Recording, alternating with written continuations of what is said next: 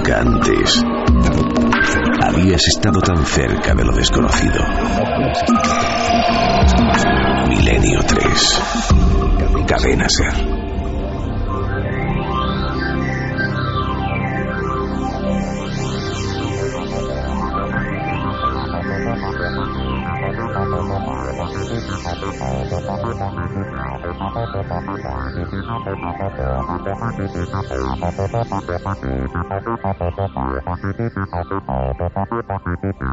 Tres y seis, aquí estamos de regreso y con mucha conjetura y mucho análisis y mucha reflexión sobre lo que en el fondo significa esto que está ocurriendo, que está pasando de manera casi ya cotidiana, aunque para nosotros desde luego desconocida. No es fácil eh, catalogar a grupos humanos, sería un error decir si ahora somos mejor que antes, antes mejor que ahora, porque toda generalización es absurda Pero de verdad que hay datos y elementos para hacer simplemente la pregunta, lanzarla al cielo, lanzarla al universo, nunca mejor dicho, y quedarse con serias dudas sobre la respuesta. Es, ¿estamos involucionando ante ejemplos como este? ¿Estamos realmente en un camino que no es el correcto? ¿O esto siempre ha sido así y no hay que dramatizar? Tenemos todos los elementos tecnológicos a nuestro alcance. Nunca el ser humano ha vivido tantos años. Nunca ha habido elementos de bienestar, hablo por supuesto del mundo occidentalizado, como ahora. Y uno tiene la extraña impresión de, ¿creéis? Os hago la pregunta, ¿creéis que somos más cultos, más interesados en los temas interesantes, más reflexivos que la generación, por ejemplo, de nuestros padres, que tenían muchas menos cosas? ¿Creéis que sí? ¿Que la tecnología hace que nuestro tiempo esté dedicado a elementos enriquecedores de nuestro interior? ¿Seguro?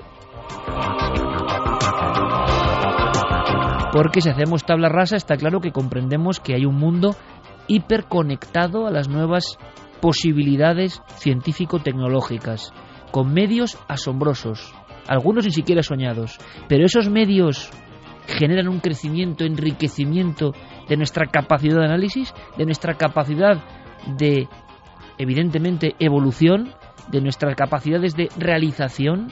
Está muy claro, cuando uno habla con una persona que puede querer mucho, no pasa nada, puede ser de su ámbito familiar, puede ser un conocido, puede ser un buen amigo o que ha sido amigo, y se da cuenta que de inmediato, y esto es así, lo digo como suena, lo crudo, sus anhelos, su capacidad reflexiva, se ha quedado en umbrales, se ha quedado en mundos que uno de repente ya no comparte, que le parecen primitivos, no evolucionado, gente que no se ha realizado. Y da igual la condición cultural, la condición económica, la condición social, da exactamente igual. Parece que es un camino que empieza y emprende cada uno.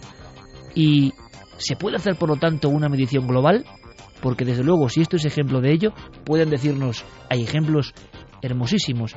Mientras vosotros contáis historietas en la radio, hay gente que ayuda a los demás. Hay gente que sin tanta palabrería como Iker Jiménez se dedica a ayudar a los demás. Evidentemente esa gente es mucho mejor que yo y tiene un nivel espiritual que yo no he alcanzado. Pero, repito, ¿y si hiciéramos una media, qué resultado tendríamos? Compañero Santiago Camacho, diste algunas pautas y ahora enseguida vamos, por favor, quiero saber vuestra opinión, quiero leer vuestras sentencias. Si algo tienen de bueno las redes sociales, yo creo, es la capacidad de muchos de nuestros amigos, hay que decirlo, de, de lo que yo no sé hacer, es decir, resumir en una frase, en un concepto, eh, contar las cosas clarísimas, que todo lo entendamos. Y quiero escucharos sobre lo que hemos contado, que no es leyenda urbana. Santi, eh, había datos que no contaste ni siquiera sobre esa idiocia generalizada a grandes rasgos o ese Homo digitalis que parece que va de nuevo achepándose ¿no? en el código de la evolución y que vuelve hacia el mono, no, porque los monos incluso tienen a veces cosas mejores que nosotros. Había más datos. Pues sí, para los que no oyeron el otro día en Cuarto Milenio, resumiré mucho. El profesor Gerald Crabtree, un científico de la Universidad de Stanford, eh, ha conmocionado a la comunidad científica con un estudio en el cual eh, afirmaba que el ser humano está involucionando, se está haciendo cada vez menos inteligente. De hecho, ponía varios ejemplos y uno de ellos, por ejemplo, muy gráfico es que tenemos eh, de capacidad cerebral un 10% menos en un cerebro humano viene a ser el tamaño de una pelota de tenis, para hacernos una idea, que el hombre de Cromañón. Y que esto se debía a que la ausencia de selección natural, la ausencia de, eh, de que mm, evidentemente no tenemos peligros naturales, no tenemos situaciones de esas de piensa rápido o muere, que nuestros antepasados que vivían en las cavernas, pues evidentemente sí las tenían, pues hace que se vayan multiplicando las mutaciones eh, perjudiciales para nuestra inteligencia. De hecho, decía una cosa muy gráfica, decía que un ciudadano actual, medio, cualquiera de nosotros, tú, yo o cualquiera de los que nos están oyendo, lo colocamos en la Atenas de hace 3.000 años y llega al nivel del tonto del pueblo. Y si cogemos a un ciudadano medio de esa Atenas de hace 3.000 años y lo colocamos aquí, lo consideraríamos un tipo inteligente, equilibrado eh, emocionalmente, un auténtico líder. Pues hay más, serían como datos concretos, según este especialista que ha montado el gran tsunami con su estudio, datos, cifras, años que ponen los pelos de punta, Santi. Claro, él eh, hace una, eh, digamos, prospección, hace eh, un, una proyección de los datos actuales y de la tendencia que él ha detectado. Y afirma que en unos siglos la brecha eh, entre nuestros antepasados y nosotros ya no será cosa de que la ponga en un estudio o que eh, sea más o menos discutible, será evidente. Es decir, eh, hasta los hasta los poco inteligentes ciudadanos de dentro de unos siglos se darán cuenta de que ya no son tan inteligentes como sus antepasados. En mil años siguiendo esta proyección, habríamos perdido la capacidad para entender materias muy complejas. Es decir, olvídate de físicos nucleares o de eh, filósofos especulativos o de gente que se dedique a... El proceso de involución mm, haría imposible que ciertas mentes, aunque fuesen aisladas, llegasen a esas copas del, del conocimiento, ¿no? Y en 3.000 años, siguiendo esa proyección, eh, empezaría a ponerse en duda si somos una especie realmente inteligente.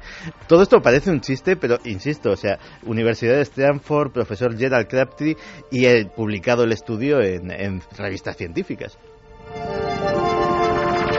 3 y 13, claro, Santi, tantas cosas que hemos contado esta noche de la conspiración parecen un chiste y resulta que parece que de chiste nada, chiste la realidad cotidiana en ocasiones. ¿Qué opina nuestro público? Hmm. Ha habido pues bombazo con esto, me imagino, porque porque es tremendo, o sea, eh, es inaudito y encima parece que hay, eh, luego comentará Javi, diferentes formatos de esta gracia del láser. Pero claro, lanzarlo contra un avión Mira, César nos dice definitivamente estamos involucionando. Hay que ser tarado.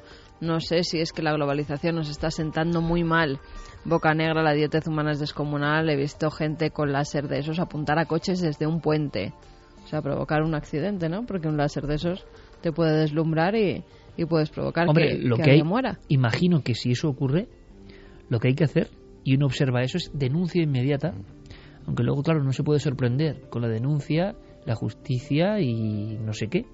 Pero alguien que intenta provocar conscientemente un, destello en, Estados, en Estados Unidos es, es, motivo de es motivo de cárcel eso ya de entrada o sea es, eh, hay un cargo criminal y vas directamente ante un juez y hay un juicio. Sin gaitas sin sopla bien claro. Mm, aquí están jugando ¿no?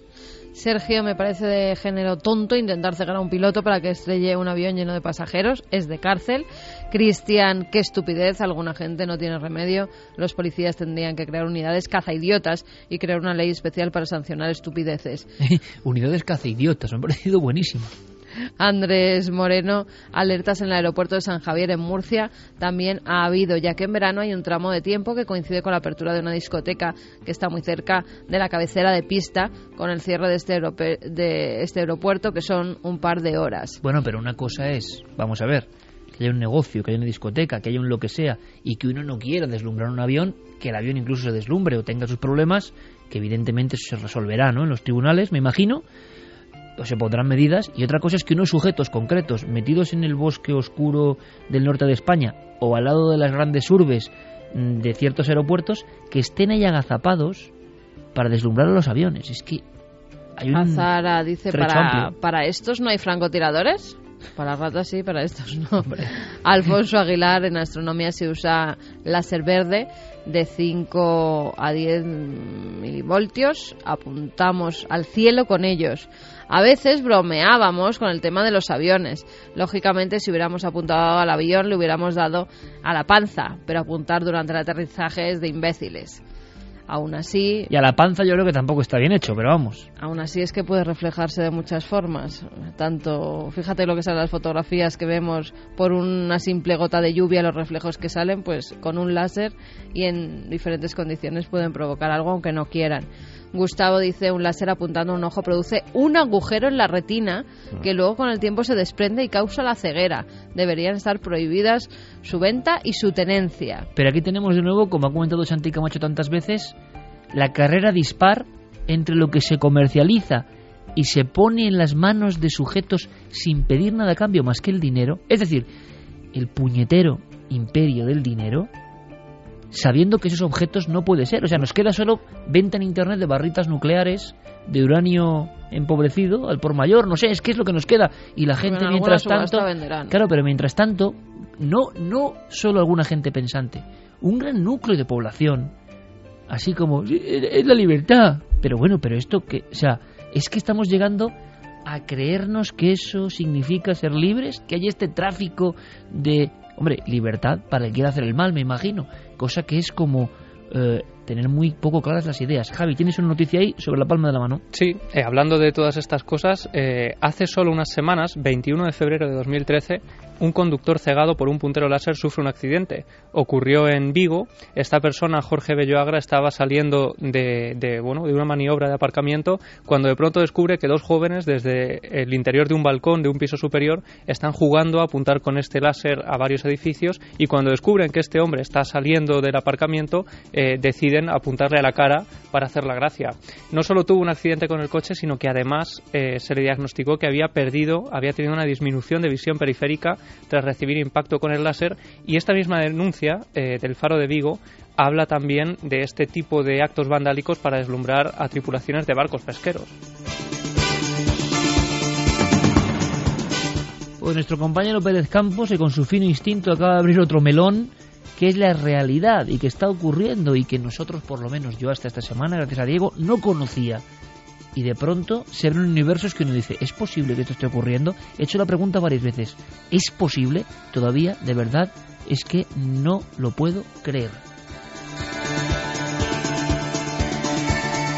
Mario dice, a mí me encanta el láser, es mi hobby, pero jamás se me ocurriría dar a un avión. Además, siempre hay que usarlo con gafas especiales.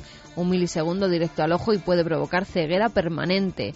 No es lo malo el láser, sino dejarlo en manos de la estupidez humana. Saludos, amigos. Guillermo desde Cádiz dice, me parece increíble estas personas que se dedican a apuntar con láser los aviones cuando aterrizan. Hay cientos de vidas dentro de un avión, incluidos niños. La verdad es que quiero pensar que no es cierto porque el tema es como para perder la fe en las personas. Hombre, el tema es cierto. Lo que estamos contando, la información tanto de pilotos como de AENA, como lo acaba de contar Javier, es absolutamente cierto. Le voy a tener cuidado también claro, mucha gente, ese, esos periodos de la vida bueno, toda la vida yo creo, eh, el gregarismo, ¿no? Un compañero tuyo o alguien con cierto ascendente hace eso y uno le sigue en ese aspecto rebañil que tenemos la, especie humana. Y alguien hace una cosa que sabemos incluso en nuestro interior, porque tenemos ley moral, que eso no está bien, pero le sigues el juego. Y eso es un mal también terrible, ¿no? María Leonardo nos decía lo que apuntaba ahora Javier de la noticia, que en Valladolid hizo una temporada que tiraban piedras a los trenes y una vez hirieron a un maquinista y casi descarrila el tren por culpa de estos descerebrados. Pero mira, en España, y en vamos a ver, la brutalidad, la idiocia, como decimos, la tontería, el ponerse en riesgo, eso forma parte de nuestro complejísimo caldo de cultivo como seres pensantes. Es más, no sé si recordáis, pero, y es un buen tema, ¿eh? hay toda una serie de juegos de muerte. Muchos niños y muchos jóvenes han perdido la vida en España, por ejemplo, en pasos de nivel de trenes. Eso de dejar la moneda, y a ver quién aguanta más con la moneda para que la chafe el tren, la vía del tren. Eh, ponerse es como un juego que, si vamos al fondo, es como un juego casi iniciático de, de, paso, como ocurre en las antiguas culturas. Es decir, mostrar el valor delante de los, sobre todo los hombres, mostrar el valor delante de los amigos y hacer algún tipo de tropelías que uno no entiende y cuando ya entra un poco en razón se va perdiendo. Pero una cosa es ponerse en peligro incluso uno mismo en la vía del tren, que es absurdo, y ha perdido, repito, la vida mucha gente en este país haciendo eso, por ejemplo, aguantar a que venga el tren y cruzar rápidamente el último momento y muchos chavales, no hay más que ir a hemeroteca, no hay más que ir a hemeroteca y ver en la España rural y no tan rural chavales que han sido absorbidos por el efecto ventosa del propio tren. Cuando pasa al lado, pensaban que estaban fuera de la capacidad del tren para llevárselos y han muerto. Y luego eso incluso se ha dulcificado o no con accidente, no, no, no, eran juegos, juegos de juegos de rito, juegos de muerte, juegos incomprensibles. Pero es una cosa y otra cosa es tú con un medio poner en peligro la vida de otra gente que no tiene nada que ver. Pero lo peor del asunto es que eh, ni siquiera es un fenómeno nacional. Es decir, una de las cosas curiosas que nos ha traído Internet y sobre todo YouTube es ver cientos, miles de testimonios gráficos filmados en vídeo de gente haciendo unas estupideces de un calibre contra su integridad física o contra los de los demás, desde cuando a los adolescentes norteamericanos les dio por hacer surf en el eh, techo de los coches, a los pakistaníes por hacer lo propio, pero en el de los trenes. Y luego eh, mm, barbaridades como los eh, muchos conductores kamikazes, carreras ilegales, etcétera, etcétera, que la propia Guardia Civil los ha detectado y detenido gracias a esa prueba gráfica puesta en Internet y vemos que el fenómeno de hacer literalmente el cafre, no sé si habrá estado siempre, pero desde luego tiene una extensión mundial absolutamente curiosa. Pero hay una diferencia incluso, el que se pone en la vida del tren o cruza o pone en peligro su vida, los del láser creo que no. Y los coches kamikazes tampoco ponen la suya y además la de que viene de frente o la de que, que mira qué ejemplos hemos tenido. Eh, jugadores que tenían que ser ejemplo de muchos jóvenes y que mira lo que están haciendo, que no se puede ir por la M30 a 216 y a 260 kilómetros por hora por coches muy potentes que te dan. Si se quieren matar, que se maten, pero que no maten a los demás.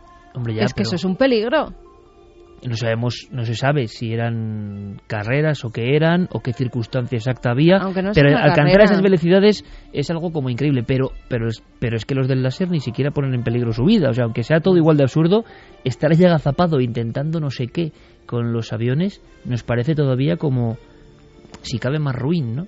En fin, estamos recibiendo esta información y estamos realmente asombrados. Mira, nos dice Emilio que en Estados Unidos hay 3.700 casos investigados por el FBI que están a niveles de pandemia según noticias de Internet. Del láser y aviones. Del láser y aviones, 3.700 Pues si los investiga el FBI, eso quiere decir que evidentemente sería delito federal y no es ninguna broma. Es decir, por un delito federal vas a una cárcel federal, que no es precisamente un sitio muy agradable.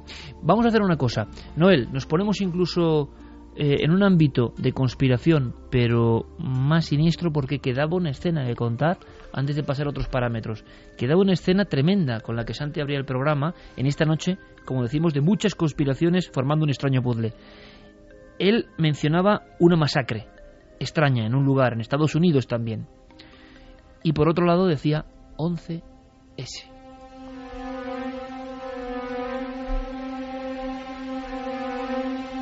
y yo creo que es momento de resolver la incógnita. La incógnita eh, tiene un nombre y un apellido, se llamaba Philip Marshall. Philip Marshall, eh, cuando escribía sobre la CIA o cuando escribía sobre el 11S, sabía muy bien de lo que hablaba porque él mismo había sido piloto de la, de la CIA.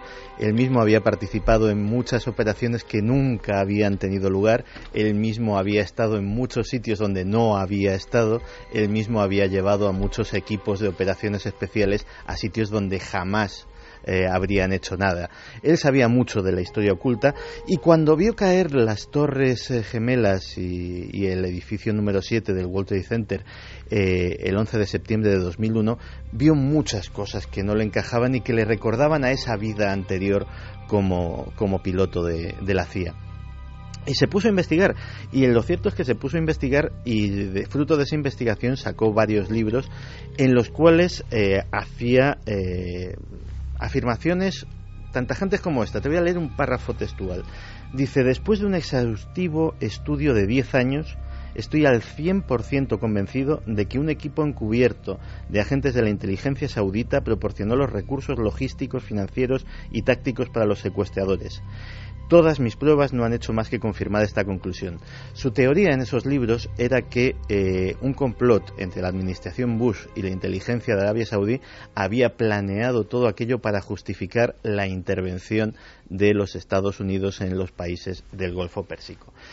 Pues como te puedes imaginar, era un personaje muy polémico, era dentro incluso de la comunidad de investigadores del 11S, era muy, muy reconocido y era uno de los eh, que posiblemente más ruido hacían y eh, estaba preparando un cuarto libro sobre el tema. Y decía que iba a ser un bombazo. Entre los suyos, digamos que difundió esa idea. Y de hecho también expresó su miedo a que le silenciaran, palabras textuales, eh, porque ah, creía que había dado con algo, con una pieza inédita que eh, podía, digámoslo así, ser la clave para eh, poner al descubierto o que la gente realmente, incluso los que dudasen, eh, dejasen de dudar de, que en el 11S pues había algo más que, la versión oficial. Su libro definitivo, de alguna forma. Pues su libro definitivo nunca verá la luz porque, como dije, el 2 de febrero eh, la policía del condado de Calaveras, en California, entró en su casa y descubrió una escena aterradora. Eh, con un disparo, cada uno de los muertos eh, habían fallecido su hija de 14 años, su hijo de 17, el perro de la familia y eh, él mismo. El dictamen oficial de los investigadores ha sido asesinato y suicidio, es decir, que el propio Philip Marshall habría acabado con la vida de sus hijos, habría sacrificado al perro y después se habría suicidado todo por causas desconocidas. Curiosamente, eh, justo después de, del entierro, eh, un buen amigo de Philip Marshall, que se llama Wayne Madsen, y que curiosamente también debe de saber de lo que habla porque es exagente de la Agencia Nacional de Seguridad, eh, descartó el suicidio de Philip Marshall. Dijo que él jamás lo habría hecho y apuntaba a que había mm, juego sucio eh, en, toda esta historia. Lo cierto es que nunca lo sabremos, nunca lo sabremos porque la investigación está completamente cerrada, eh, los cuerpos están, eh, se les ha dado sepultura y el caso para la policía del condado de Calaveras está claro. Para la comunidad del 11S, para los más suspicaces que digo yo siempre, lo cierto es que siempre también cabrá esa duda. La teoría no oficial indica, sospecha, lanza al aire de la conjetura que podría ser una operación secreta. Claro, hay miles de miles de posibilidades desde que efectivamente, pues Philip Marshall perdiera la cabeza por la razón que fuera y, cometiera esta barbaridad, hasta lo que han, eh, han sugerido algunos que hubiese recibido la desagradable visita de un escuadrón de la muerte que hubiese escenificado todo eso eh, para que la policía luego llegase a esa conclusión. Incluso, y esta noche hemos hablado de inocular y de provocar cosas, hay quien, hay quien cree que se puede llevar a un hombre hasta la locura, que se puede inducir de alguna forma a través de, medios que no son desconocidos provocar una reacción tan, eh, tan atroz como esta. Evidentemente a las 3 y 28, cuando muchas personas lógicamente racionales y perfectamente normales escuchen estas últimas frases de Santi Camacho, que no son suyas, sino que más bien representan lo que algunos piensan, de inmediato su cerebro les dirá, qué tontería, ¿no? Esto es imposible. Pero ya estamos viendo que en los años 50 la CIA hacía ciertas cosas, así como el KGB emitía microondas buscando la enfermedad de otros, quizá, pues ¿qué se hará ahora mismo? Quizá también los hombres y mujeres del futuro, dentro de 100 años, vean los papeles donde se cuente que a un viejo conspirador del que nadie se acuerda ya, que hizo varios libros del 11S, resulta que se lo quitaron de en medio. Unos u otros o los otros, nos da igual.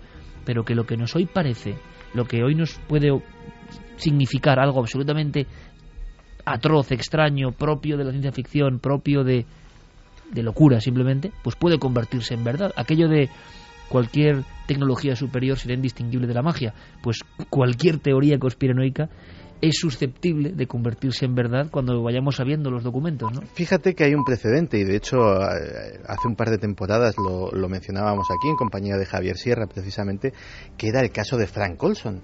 Frank Olson era un químico que trabajaba para la CIA y que eh, un buen día pues se subió a, a la azotea de un hotel y se tiró por la ventana.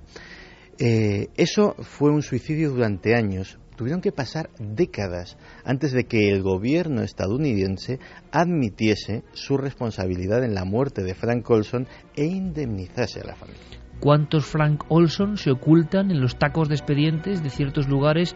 Algunos que quizá no tengan ni nombre. Es posible. ¿Y cuánto nos queda todavía por saber? Así hay que mirar todo esto con una mezcla de escepticismo y de posible conexión con la verdad. Por ejemplo, nos llegan escenas, nos llegan eh, símbolos, nos llegan situaciones que parecen de película y que esconden algo y nosotros rascamos y sabemos que estamos ahí en la pista pero que no llegamos. Por ejemplo, que además en Brasil es, son muy de esto, ¿no? De esa especie de escenificación de cosas que tienen un, una profunda verdad, oscura verdad en ocasiones. Y llevan unos días en Sao Paulo, me decías, Carmen. desde el 20 de febrero. Realmente, eh, con la mosca detrás de la oreja, eh, con una especie de extrañas visitas de procesión de una sola persona, muy rara. Pues sí, desde el 20 de febrero en diversas partes de Sao Paulo están apareciendo cráneos, cráneos humanos al parecer eh, tienen prácticamente todas las mismas características, son cráneos antiguos que han sido desenterrados hace poco, están todos envueltos en papel de regalo rojo y eh, es siempre una mujer que eh, parece llevar una falda muy larga, el pelo bastante corto, dicen que tiene entre 30 a 40 años. ¿Y por qué se sabe todo esto? Bueno, esos cráneos empiezan a aparecer y no saben de qué forma parte, porque eh, por las características es la misma persona o personas en un principio que piensan que están haciendo algún tipo de ritual. En un momento dado, en uno de los edificios donde ponen uno de esos cráneos, donde esta mujer deja uno de esos cráneos, tienen cámaras de seguridad. Y esas cámaras de seguridad logran filmar a esta mujer. Esta mujer iba ataviada, como te he dicho, llevaba una bolsa de plástico y en ella había dos cráneos metidos. Está durante un tiempo eh, intentando envolver una de esas cabezas en el papel rojo y cuando ve que ya no sale nadie de ese edificio, que uno es el Copán, muy importante de Sao Paulo, otro era una iglesia de mormones, otro era el consulado de Sudáfrica, o sea, en edificios representativos por algo y la gente no sabía por qué porque eran diferentes. Sí que es cierto que algunos eran consulados, pero también había otro tipo de, edificios importantes en economía de Brasil o eh, a nivel de iglesia, con lo cual no tenían un nexo común. Bueno, eh, emiten las imágenes de esta mujer dejando el cráneo en ese edificio y por las características, eh, un enterrador de un cementerio dice que hay una mujer que con esas características pues va a menudo a ese camposanto. Es el camposanto de Vilaformosa. La policía ya está atenta, ya está alerta y cuando este funcionario de los cementerios da la voz de alerta dice, esa señora acaba de entrar. Cuando sale de ese cementerio la pillan con dos cráneos en una bolsa. ¿La han detenido la señora? La han detenido. Han detenido a la, a la señora por las imágenes de la cámara de seguridad que se emitieron. Es Leonarda Pasión, tiene 42 años y por el momento, aunque la tienen declarando, porque la han detenido esta misma mañana cuando salía del cementerio eh, con dos cráneos que no saben quién se lo ha facilitado, no saben si tiene alguien dentro que le da los restos o si por el contrario es ella la que se va a las tumbas más antiguas y desentierra siempre las cabezas, no hay ningún otro hueso, siempre cabezas. Y entonces es lo que está investigando la policía. ¿Qué apuntan? Que puede ser algún tipo de ritual. No saben de qué tipo. Pero que ella sea la que, porque parece que no tiene muy bien la, la mente, que tiene algún tipo de, pues, de enfermedad mental por lo que han podido ver en las pocas horas que hay desde la detención. Y creen que hay alguien más detrás de ella y ella es la que ejecuta. Los demás ordenan y ella ejecuta pues poner mm, los cráneos donde la dicen. Esta mujer, ya te digo, está ahora mismo detenida, se enfrenta a penas de entre uno y tres años de cárcel y también están hablando de rituales espirituales en contra de políticos, de gente que tiene que ver con la economía y que están situados en lugares muy concretos que alguien le ha dicho que tiene que llevarlos a esos puntos para meter miedo a las personas que allí trabajan. Bueno, menuda escena también, propia de novela negra. Imaginemos casi un hechicero o una red de hechiceros, no se sabe, pero llevando unos símbolos que evidentemente quizá la persona que los observa sí que sabe que son para él. Como toda la simbología, ¿no? Igual para nosotros no tiene ningún significado, pero el, que, el destinatario sabe por qué se hace. Y eso es el poder también del vudú, ¿no? Mm. El que se sabe embrujado es el que puede tener tremendas consecuencias. Siguen llegando testimonios, siguen llegando historias. No penséis que a pesar de la actualidad y esta actualidad además tan fragmentada y tan extraña, eh, no siguen eh, remitiéndonos interesantísimos sucesos de lo puro y, digamos, más esencial de lo paranormal. ¿Hay algún efecto que se ha convertido en clásico? Podríamos hablar de una nueva fenomenología. Cuando hablábamos de los vigila bebés, esta misma temporada, si no me equivoco, habríamos ahí una perspectiva nueva. Se sabía, se comentaba, se decía, pero pudimos vertebrar todo eso y crear un corpus de experiencias y hablar con un montón de testigos y fuimos conscientes, repito, hace no tanto tiempo, de que había muchos padres de familia que habían podido observar a través de los interfonos, solo de sonido o también de imagen, elementos muy raros y que les angustiaron durante un tiempo. Y también pudimos, de alguna forma, saber que había un tipo de misterios alrededor de ellos. Nosotros no abandonamos las investigaciones y seguimos pues apuntando y conectando con todos vosotros si tenéis una historia que contarnos. Algunas historias, digo, son realmente sobrecogedoras, impactantes realmente. Una de ellas es la perfecta, eh, casi para poner colofón esta noche, Javi. Pues sí, es una de esas historias que, tienen que ver casi con ese tipo de visiones a través de esos aparatos ¿no? que, mucha gente utiliza para vigilar a sus bebés, para tenerlos eh, protegidos incluso de cualquier cosa que pueda ocurrir. En este caso, la testigo con la que vamos a hablar, a la que vamos a escuchar, es Rocío, una persona que en el año 2011 ella trabaja eh, cuidando varios bebés entonces ocurre que en una de las casas, una casa de Zaragoza que tiene más de 50 años de antigüedad, una casa ya eh, bastante antigua, ella está cuidando al niño de una mujer que tiene que trabajar durante el día y esto ocurre a las 2 de la tarde. Eh, Rocío llega a trabajar a la casa, está eh, comprobando que todo está en perfecto orden, que todo está perfectamente, hasta que de repente esa alarma del aparato del sensor eh, que detecta si los niños, si el niño en concreto estaba llorando o no, eh, salta. ella empieza a escuchar cómo el niño está llorando al otro lado del interfono. El niño estaba durmiendo, tenía que despertarle a las 4, puse la cámara y se oían soniditos, petitos de la máquina que hacen como alerta de que puede estar despierto el niño. Fui a la cocina a prepararle la merienda, que ya era casi la hora para despertarle y sonó la alarma varias veces y me fui corriendo a ver si había despertado porque salía siempre cuando se despierta solo, pero seguía en la misma posición que antes. Allí se encuentra que el niño estaba eh, completamente dormido, no se había despertado, aunque ese, eh, ese aparato sí que había saltado como si hubiera detectado movimiento y como si hubiera detectado que al niño le, le ocurría algo. Es en ese momento cuando ella, un poco alarmada, eh, decide ir a por el monitor que lo tiene en otra estancia de la casa eh, porque este aparato era independiente eh, decide acoplar también ese monitor como una forma de refuerzo pensando que el aparato puede estar fallando y sin embargo lo que ella no esperaba es que unos minutos después a través de ese visor en blanco y negro iba a devolverle una figura que ella no esperaba. Ya me cogí la pantallita conmigo a la cocina y cuando sonó otra vez muchas veces pues ya lo miré en la pantalla. Estaba el niño tumbado en la cama, arropadito como lo habían puesto, pero había otro debajo de la manta con él abrazándolo. Pero se veía perfectamente que era más grande que él, porque mm, se notan los pies debajo de la manta donde llegan. Y los pies del, del otro niño eran más largos.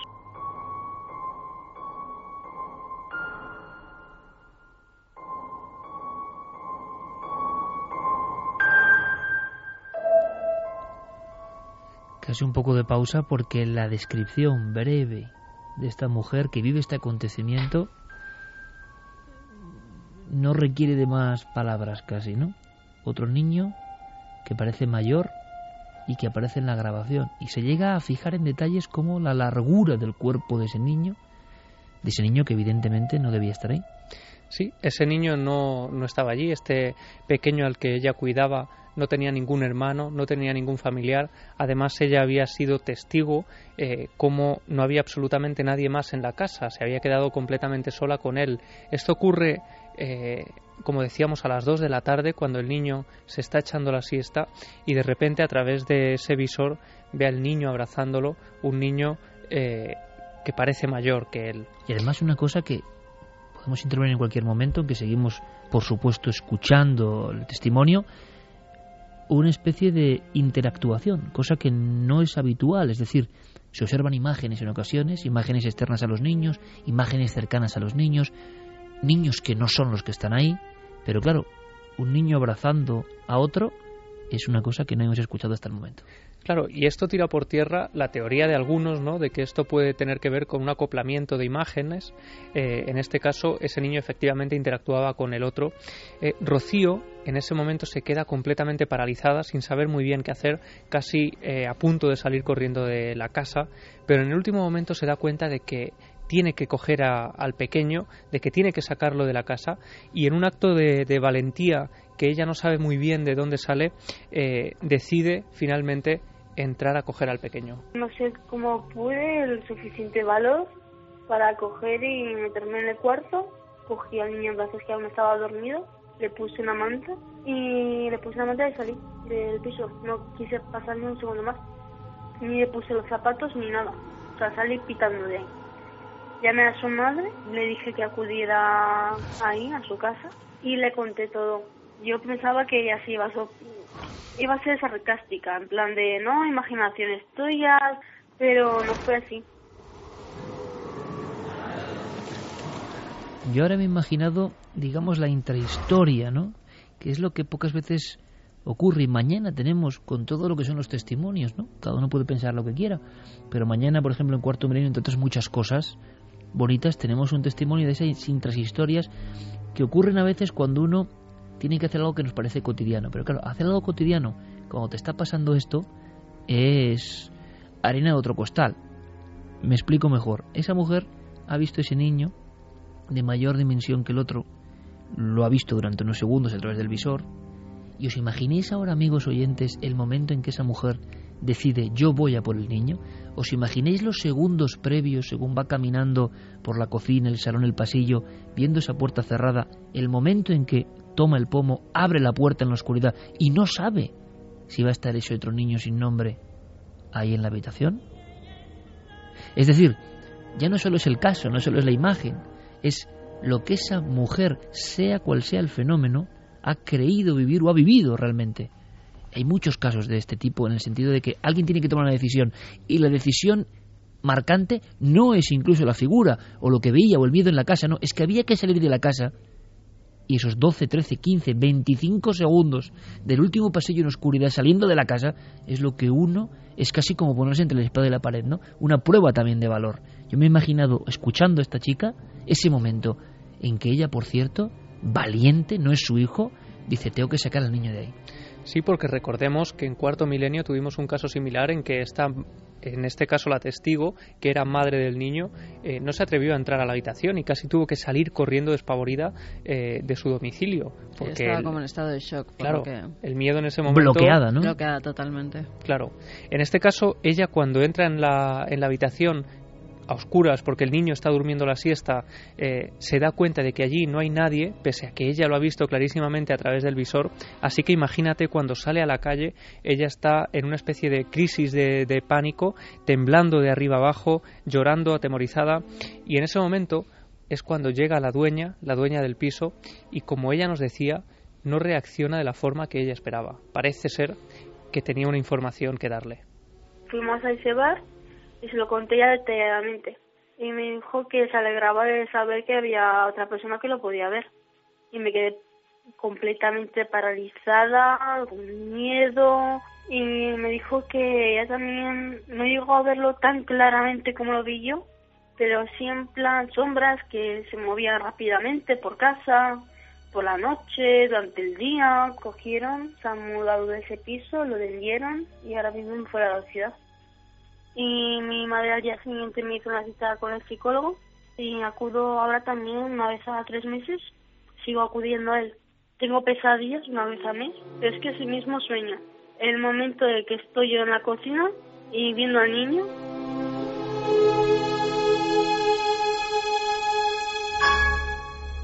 no solo valentía, sino yo creo que muchos redaños esta chica para confesar que, que, después de un encuentro con lo que sea, pero sufrido intensamente, tiene que acudir a un especialista, y me parece bien decirlo, porque si uno cree haber vivido esto o lo ha vivido, el shock, el impacto brutal, no se puede entender si uno no ha vivido algo similar.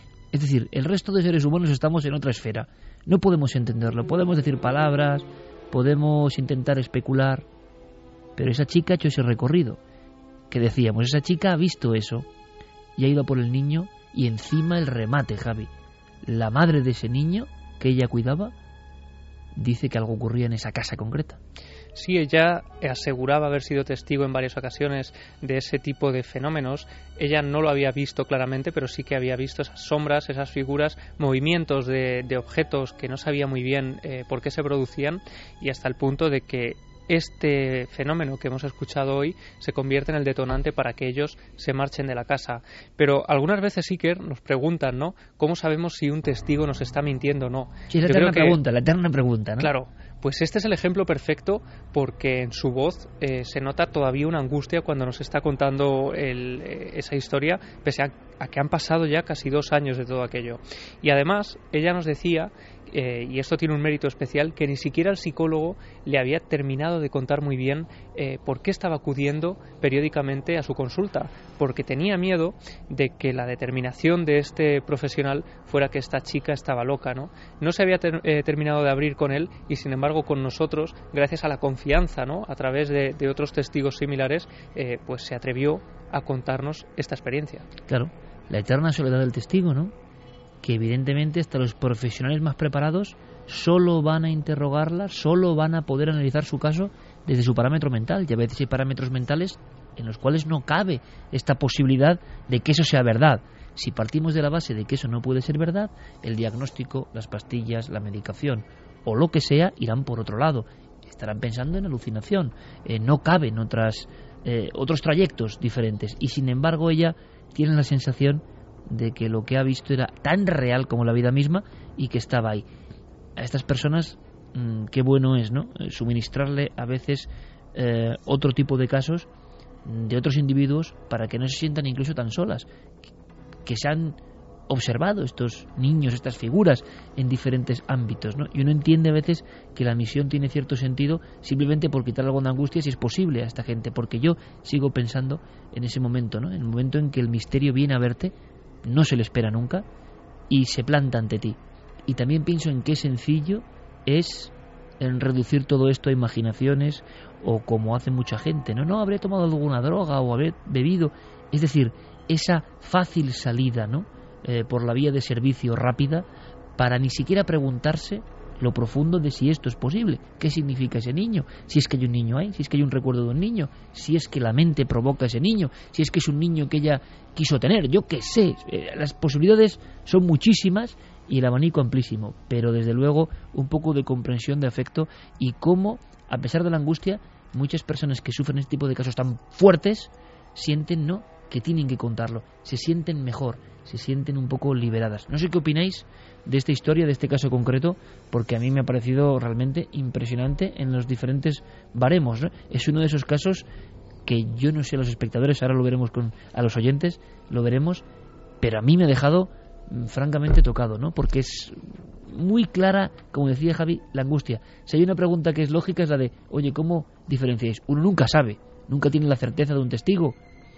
Hay algunos de los que no puedo desconfiar, pero muchas veces la forma de transmitirlo la forma de hablar como de cada uno de nosotros y de tantas cosas, ¿verdad? Sí, la verdad es que es un caso que a mí, me, a mí me estaba dejando sobrecogido porque no tiene nada que ver con ninguno de los semejantes que habíamos probado. Y desde luego la valentía de, esta chica es, notable. Y entiendo que le haya dejado que le haya dejado secuelas y la animamos desde aquí y yo le voy a decir algo que me dijo en su día el doctor Jiménez del Oso, que aparte de un gran divulgador y un gran experto en estas cosas, también era psiquiatra. Y en una charla un día le dije, bueno, ¿y si algún día me pasa? ¿Y si algún día, porque nos dedicamos a esto, eh, vivimos muy al filo de llegarlo a tocar alguna vez, eh, ¿qué hago? Y me dijo, tómatelo como venga, porque si intentas buscarle implicaciones, si intentas integrarlo en tu vida ese suceso, si intentas buscarle las últimas causas, te estarás metiendo en un sitio donde a lo mejor no sales. Simplemente, pues he sido testigo de algo increíble, punto. Y no le des más vueltas. Me parece un gran consejo para cualquiera que se vea que se vea implicado en algo así muchos grandes pensadores de la filosofía de la ciencia y que tocan a veces estos temas paralelos lo dicen muy claro. Eh, uno va por la carretera. Han llegado casos recientes, han llegado casos muy recientes de un enlutado o una enlutada en la carretera en la zona sur de España. Intentaremos investigar, pero es una cosa más, ¿no? Pero uno va en el coche y van dos personas y dependiendo de la filosofía, pensamiento eh, y cimentación de cada una de las mentes, aunque sean pareja, aunque sean amigos, aunque se conozcan toda la vida, y viendo el mismo fenómeno, realmente cada uno de ellos tendrá una solución, una interpretación, marcará su vida de una forma, porque quizá para uno sí tenga posibilidad eso de ser real, lo imposible pueda ser real, y para el otro lo imposible es imposible. Por tanto, buscará rebuscará, su cerebro actuará en consecuencia con eso y buscará cualquier tipo de estímulo, señal, eh, absurdo, reflejo para explicar que esa figura en mitad de la carretera era eso, porque no es capaz de creer, no es capaz de ponerse en situación. Y cree él, piensa él, que tiene la verdad. Pero igual ni uno ni el otro tienen la verdad absoluta. Ese fenómeno está ajeno a lo que piense el observador 1 y el observador 2. Pero todos nos comportamos de estas formas tan curiosas, ¿no? Ahora, otro elemento interesante para los eh, futuros colegas o los que quieren meterse en estas lides, el impacto emocional, el impacto, la carga psíquica que tienen en algunos casos, no hace falta añadir más. Suenan, por ejemplo, esta noche en la radio, y generan un efecto inmediato. Eh, no tiene por qué ser un fenómeno más espectacular, menos, más testigos, más documentos. No, no, no. Tienen algo, algo que debe ser un lenguaje que no está muy bien calibrado todavía, pero que llega y nos alcanza. Pues eso es una muestra como en este caso, de que ni el mejor guionista, lo digo muchas veces, mm. puede imaginar algo que una humilde persona de repente de todas formas, saca de la manga. Es curioso, ¿eh? porque en la mayoría de los casos que hemos tenido este año con Vigila Bebés, lo que veían la mayoría de las veces eran otros niños. Alguna vez era una señora que parecía que estaba cuidando a otro niño, pero siempre había otro niño casi de la misma edad o parecido, con vestuario más antiguo, menos antiguo, pero siempre implicado otro bebé. El otro bebé, ¿Por qué precisamente esos vigila bebés captan imágenes de otros bebés y no imágenes de otros fantasmas si es que son fantasmas? Sería para preguntárselo, ¿no? Los bebés tienen a niños que los vigilan, a espíritus infantiles que están a su alrededor, a alguien que les cuida, a los llamados desde siempre ángeles de la guarda. Es que es... O amigos invisibles y que el especialista nunca va a salir de ese ruedo de ese coso. O sea, amigo invisible, sí, se describe uno como no sé qué, dos como no sé cuántos, tres como no sé cuántos y cuatro como no sé cuántos. Y se lo ha aprendido en el libro y jamás va a salir de ese parámetro. Yo no digo nada, pero sinceramente la libertad de no tener esas fronteras en la mente puede aproximarnos a algunos fenómenos. ¿no? Te dan sustos, ¿eh? los bebés, es cierto, porque además eh, normalmente, claro, el niño está con la luz apagada, no tienes prácticamente más que una luz pequeña o y esas luces se pueden reflejar en televisiones si tienes en el cuarto, en las eh, vidrieras, en espejos que tengas y sí que hacen alguna vez efectos si impactan contra un muñeco contra tal que te pegas unos sustos tremendos, pero claro, ya está a tal punto de ver un niño dentro de la cuna con el tuyo abrazándolo, es que eso ya es mucho. Y a mí me interesa mucho la mente humana quien escuchando este caso igual que tú, igual que Javi, igual que Santi, igual que yo, igual que Fermín, igual que Noel, diga, bueno, vio un efecto un reflejo y realmente pensó que era un niño. Y él lo cree de verdad y quizá esté en la verdad. Pero esa verdad que él cree que es certera no surge de una cuestión científica, surge de su propia creencia interna. Su propio cerebro está generando un mundo para explicar algo raro. No cabe lo inexplicable. Por lo tanto, en gente que no cabe lo inexplicable, nunca llegan a la conclusión de que ese niño podía estar ahí. Hay una cosa que nuestros oyentes que son inquietos les, les emplazo a que la investiguen en, en Internet, que se llama el síndrome de Rasomón. El síndrome de Rasomón es un concepto en psicología que explica parte de lo que, de lo que querías decir. Rasomón es una película japonesa en la cual se narra la historia de un asesinato, de un crimen, visto por los diferentes testigos. Cada testigo te cuenta una historia, una historia diferente, son diferentes capítulos con el testimonio. Ninguno de ellos está mintiendo, que es lo, eh, que es lo notable de la película, pero todos ellos te cuentan una escena completamente diferente. Pues eso, eh, y que luego pues su desarrollo psicológico sí que se, eh, les recomiendo que busquen en internet y, y lean algunos artículos, eso nos pasa a los seres humanos. Toda nuestra realidad depende de nuestro enfoque. Nuestro enfoque dictamina lo que es nuestra percepción y muchas veces hay hasta, fíjate, en casos de, de, cosas imposibles en teoría, hay hasta lo que se llama ceguera selectiva. Gente que no ve lo que cree que no es posible aunque lo tenga delante de las narices. Ahí he leído yo algunas cosas de filósofos de la ciencia hablando precisamente de esa ceguera, pero nadie tiene la razón. Aquí sí que hay una división entre quienes creen que sí que están cerca de la verdad, es decir, que lo que experimentan es la realidad, y personas, y yo aquí me pongo en ese lugar, que sabemos que no sabemos nada. Por lo tanto, puede ser posible. Estamos abiertos a ello. Y abiertos a ello, enfilamos los últimos minutos de esta apasionante noche.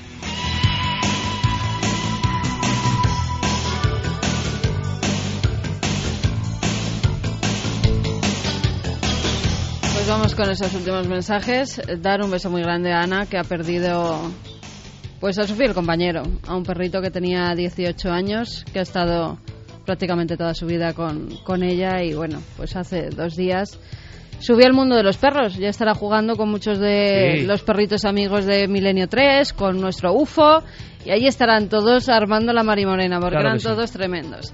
Así que para Teddy, un saludo muy grande y un abrazo de estos humanos que te cuidaron.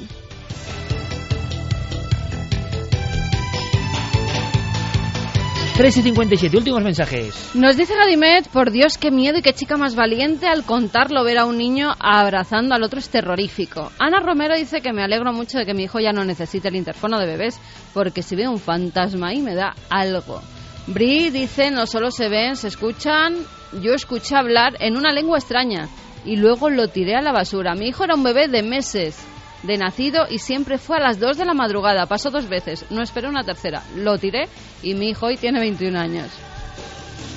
Antonio Rubio dice que se le están quitando las ganas de tener niños y vigila bebés monitores, No, eso no, que le estamos acongojando y que pongamos la mayoría de los espectadores, de los oyentes lo dice, que pongamos estas historias antes, que ahora ya que están todos metidos en la cama, que ya no duermen. Por eso la los culpa, ponemos. Javi. Por eso los ponemos. De todas formas, no, por favor, que no nos culpen de tener niños. Todo esto que contamos no llega al 0,1% del asombroso y maravilloso misterio de convivir con un niño. Yo le pongo claro. el vigila bebés a mi nena, ¿eh? Claro, y claro. no pasa nada. Gisela dice, es el pan de cada domingo por la poco, ¿eh? madrugada. Sí, eso sí. Es el pan, por si acaso, es el pan de cada domingo por la madrugada a última hora del programa. ¡Ofu! No hay quien duerma. Pili Ramoné ahora sí que acongoja cosas con niños, pero cuando cuidas uno y crees que le va a pasar algo, no piensas. Lo coges y te largas. Javi, ¿querías apuntar algo? Una última cosa, recuerdas la semana pasada estuvimos dando la noticia de Jeffrey Bass, este hombre que desapareció Sí. en un agujero que se formó debajo de su cama. Bueno, pues una semana después el agujero eh, se, ha, se ha convertido en un agujero de más de 20 metros eh, de profundidad y este hombre sigue sin aparecer.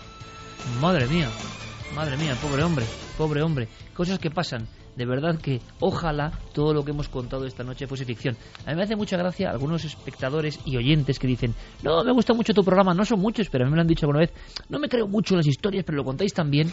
Digo, pues mira, a veces es mejor que no te lo creas, es mejor que pienses que es ficción y que vivas, porque al final es lo importante, feliz, ¿eh? y seguro y confiado. Nosotros, después de tantos años de investigación, confiados no lo estamos muchos, pero sí que estamos aquí dispuestos a contar todo lo que ocurra y lo que casi nadie Mañana cuenta. muy atentos, ¿eh? Mañana, mañana vamos a catapultarnos hacia el viaje, hacia el más allá. Directamente, solo digo eso. Noel Calero, gracias compañero como siempre. Hoy no ha habido oráculo, habrá la semana que viene. Queda pendiente. Fermín, muchísimas gracias por el trabajo de esta semana. Javi, gracias. Gracias. Mañana nos vemos, Santi. Hasta mañana, Iker. Y mañana Con los chamanes, ahí y vamos a estar rodeados con de misterio. Muchísimas cosas. Ha sido un placer y un honor. Ahora las noticias con nuestros compañeros. Pasad feliz semana.